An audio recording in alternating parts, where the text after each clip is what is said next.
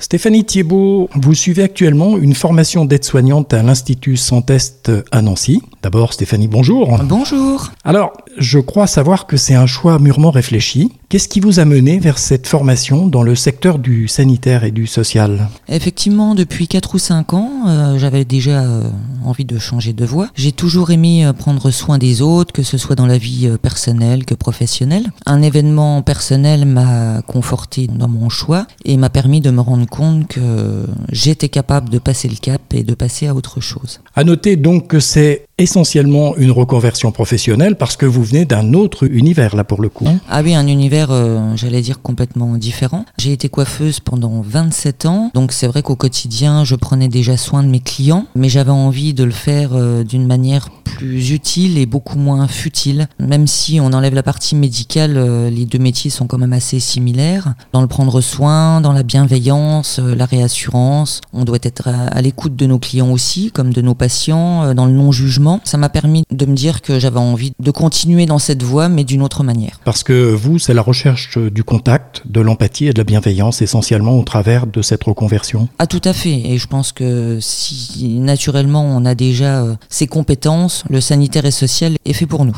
Qui dit reconversion professionnelle dit formation, bien entendu. Est-ce que vous pouvez nous en dire plus euh, sur le contenu de cette formation, son déroulé, comment ça se passe euh, en pratique? Alors en pratique, eh ben, il faut euh, un dossier déjà d'inscription euh, pour ma part à Santestifas. Une fois que vous êtes euh, admis à l'école, euh, donc le cursus est de 10 mois avec 6 mois de stage dans des structures diverses et des établissements divers.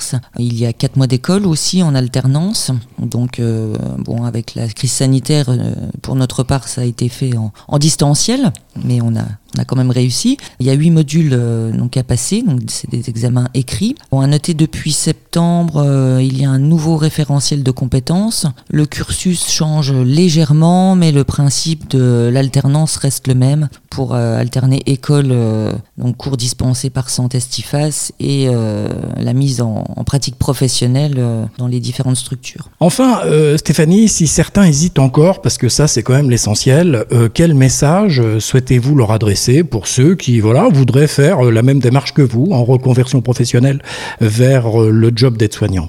Eh ben, je leur dirais de ne pas hésiter. Il faut pas avoir de regrets euh, sur le fait euh, de ne pas l'avoir fait. En fait, il faut avoir le courage de passer le cap de la reconversion et surtout en sachant que 100% des diplômés trouvent un travail en fin de cursus. Pour ma part, j'ai déjà fait des 5 mois de stage dans des structures diverses qui m'ont apporté euh, beaucoup pour euh, l'évolution de mes compétences. Mais ce qui m'a motivé, c'est le fait de savoir que c'est un métier aussi qui va nous faire évoluer dans nos connaissances toute notre carrière. Eh bien écoutez, je crois que le message euh, va passer euh, et passé en ce qui me concerne. Stéphanie Thiebaud, merci d'avoir euh, voulu répondre à nos questions. Un sujet réalisé par les radios associatives et soutenu par la région Grand Est. Au revoir. Au revoir.